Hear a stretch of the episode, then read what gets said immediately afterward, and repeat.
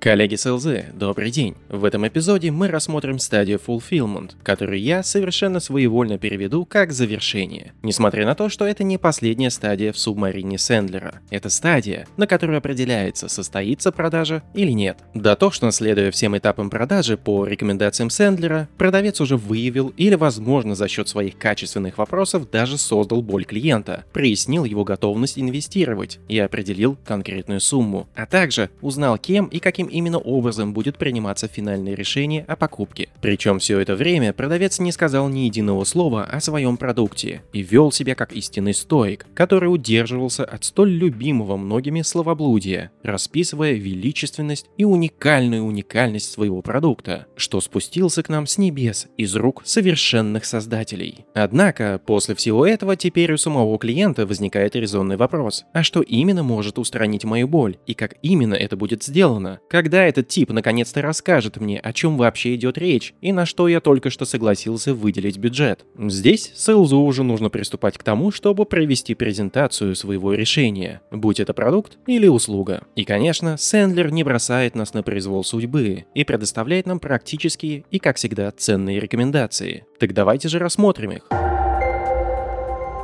Перед тем, как приступить к рассказу о вашем решении для клиента, необходимо подготовить почву и воспользоваться sales мудростью, которая гласит о том, что клиенты ценят только то, о чем они сами просят. А значит, задача сделать так, чтобы клиент сам попросил вас рассказать о продукте. Возможно, что клиент к этому моменту проявит нетерпение и уже сам попросит селза наконец-то рассказать ему. Но если же этого не произошло, то вот простой вопрос, который поможет достигнуть желаемой цели. Михаил, исходя из нашей беседы, мы определили, что у вас есть сложности с сейлз-эффективностью, которые негативно влияют на выручку, и вы готовы инвестировать до 40 тысяч долларов в решение этой проблемы. При этом решение вы будете принимать самостоятельно. Имеет ли смысл мне сейчас поделиться с вами, как и за счет чего мы можем решить эту задачу? Или? Следует ли мне поделиться тем, как мы можем устранить эту проблему? Или? Хотели бы вы поговорить про то, как именно мы можем достигнуть ваших целей? Уверен, что вы можете придумать более эффектные вопросы, но они должны иметь одну цель. Это не sales захотел рассказать о своем продукте, а клиент попросил рассказать о нем. Несмотря на то, что такого рода вопросы звучат совершенно непретенциозно, они имеют большое значение для психологических ролей, которые участники примеряют на себя в процессе продажи и покупки. Sales уходит от роли человека, который жалобно молит о покупке, и переходит в роль того, кто может решить проблему своего клиента, но при этом не настаивает на этом. Клиент же переходит из роли всемогущего в роль того, кто готов выслушать необходимый ему совет. Иными словами, мы как как с еще раз можем подчеркнуть для себя и для клиента, что процесс покупки и продажи – это игра равных, знающих себе цену и уважающих друг друга. Как сказал бы Нил Армстронг, That's one small step for man, one giant leap for mankind. К тому же, не стоит недооценивать тот факт, что клиент имеет право отказать в такой презентации. Если произойдет именно так, и клиент скажет, что не хочет слушать о вашем решении, то можно сразу же отметить позитивный момент. Sales отгородил себя от бессмысленной траты сил и энергии на подготовку и проведение презентации. Во-вторых, отказ клиента может означать, что Sales упустил важные моменты на стадии боли, и презентация все равно не была бы эффективной и вряд ли смогла бы в чем-то его убедить. Именно в этот момент имеет смысл узнать, в чем причина причины отказа клиента. Вот как это могло бы звучать. Спасибо за откровенный ответ. Кажется, что ни о какой возможности сотрудничества между нами сейчас не может быть и речи. Однако, я хотел бы задать еще один вопрос. Где я допустил ошибку, из-за которой вы не готовы услышать то, как я мог бы решить ваши задачи? Однако, если Sales хорошо проработал предыдущие стадии, то клиент скорее согласится послушать презентацию решения. И здесь не лишним будет вспомнить технику Upfront Contract и еще раз установить ожидания клиента от того, что должно произойти после презентации. Это особенно будет полезно, если коммуникация с клиентом происходила в несколько итераций, например, несколько встреч и звонков. Вот пример того, как может звучать Upfront Contract в таком случае. Михаил, сейчас я расскажу вам о том, как мы можем решить вашу задачу. По окончанию моей презентации вы можете понять, что то, о чем я говорю, совершенно вам не подходит. Если так и случится, сможете ли вы мне напрямую сказать об этом? Дожидаемся ответа клиента и продолжаем. Но вполне вероятно, что вам понравится, и вы дадите мне свое согласие на покупку. Но чего бы мы не хотели, так это провести столько много времени и окончить нашу встречу словами «мне нужно подумать». Я хотел бы избежать такого варианта. Иными словами, вы примете решение после презентации. Я прав насчет всего этого? На мой личный вкус это звучит как серьезное давление на клиента. Но кто я такой, чтобы перечить Сэндлеру? Но если вы согласны со мной, то последнюю фразу можно заменить на что-нибудь более мягкое. Например, но вполне вероятно, что вам понравится, и вы дадите мне свое согласие на покупку. Если так, то я хотел бы обсудить, как именно мы будем оформлять сделку. Мы можем об этом договориться. И вот теперь уже наконец-то можно приступить к рассказу. Однозначно, что детали рассказа о продукте или решении будут варьироваться от контекста, но Сэндлер предлагает нам несколько принципов, которые позволяют оставаться на светлой стороне и не искушать себя печеньками на темной. Первый принцип. Держитесь более, словно малыш держится за юбку мамы. Потенциальный клиент не интересуется вами или вашим продуктом. Единственное, что его заботит, это как устранить собственную боль. А значит, весь наш рассказ должен быть построен вокруг боли клиента и того, каким образом она будет решена. Замечательно, что в вашем продукте есть 100 500 уникальных функций, но если только одна из них решает боль клиента, то только о ней и нужно рассказывать клиенту. Второй принцип. Движемся от большего к малому.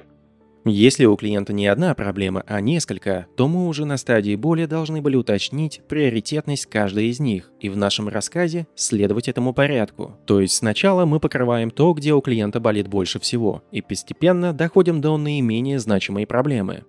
Третий принцип. Двигаясь от большего к меньшему, использовать технику термометра.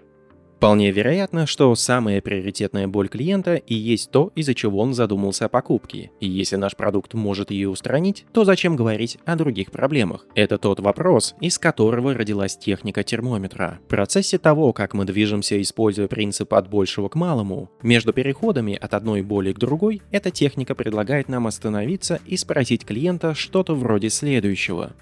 Михаил, мы только что многое обсудили, и мне еще есть чем поделиться. Но по шкале от 0 до 10, где 0 означает, что вы совершенно не заинтересованы в покупке моего продукта, а 10 вы уже приняли решение, что купите его у меня. Где вы сейчас? Если клиент отвечает, что 10, то мои поздравления. Только что сделка была успешно закрыта. Если же клиент дает оценку ниже 6, то это проблема, которую нельзя игнорировать. Например, вы можете сказать следующее. Михаил, на основании того, что вы мне рассказывали до этого, я не понимаю, почему вы дали такую оценку. Пожалуйста, помогите мне понять. Слушайте, что ответит клиент, и скорее всего сложность окажется в не до конца раскрытой боли. Если так, то не стесняйтесь начать процесс раскрытия боли сначала. Если же ответ клиента будет находиться где-то между 6 и 10, то можно спросить следующее. Михаил, что вы хотели бы услышать, чтобы дать оценку в 10? И чтобы клиент не попросил вас показать, покажите ему именно это, ни больше, ни меньше. Четвертый принцип. Дайте клиенту самому закрыть сделку. Хорошо подготовив вашу презентацию и используя технику термометра, вы рано или поздно доберетесь до 10. Когда это случится, задайте клиенту простой вопрос. Что вы хотите, чтобы я сделал дальше? В данном случае клиент имеет контроль и никогда не сможет сказать, что его заставили купить. Он сам сказал продавцу, что ему делать дальше. Вполне может случиться, что клиент не до конца честен с вами или пытается играться. Например, обещает, что на презентации будут все люди, которые смогут принять окончательное решение, но по факту половины из них нет, и клиент просит разослать отсутствующим презентацию. В таких случаях Сэндлер говорит о том, что не следует забывать главный императив методологии. Процесс покупки и продажи – это игра равных. А значит, когда клиент нарушает этот баланс, можно оставить его одного в собственной песочнице, используя технику «встал» и «вышел». Техника простая. В тот момент, когда клиент грубо нарушил принцип равенства, как в приведенном примере, можно сказать что-то похожее на следующее. Михаил, на основании того, что вы сказали, я не вижу смысла начинать презентацию, пока к ней не присоединятся те, кто должен был. Собираете вещи и покидаете офис клиента. Если Михаил допускает ваш уход, пусть так и будет. Вы найдете следующего, настоящего потенциального клиента. Итак, коллеги, стадия Fulfillment – это этап, на котором мы закрываем сделку. Чтобы пройти его, нужно следовать двум ключевым рекомендациям. Во-первых, клиент должен сам попросить вас презентовать решение. Во-вторых, презентация должна быть построена исключительно вокруг боли клиента, ни больше, ни меньше. Все свистелки продукта, которые не устраняют боль клиента, не должны участвовать в рассказе и саботировать вашу сделку.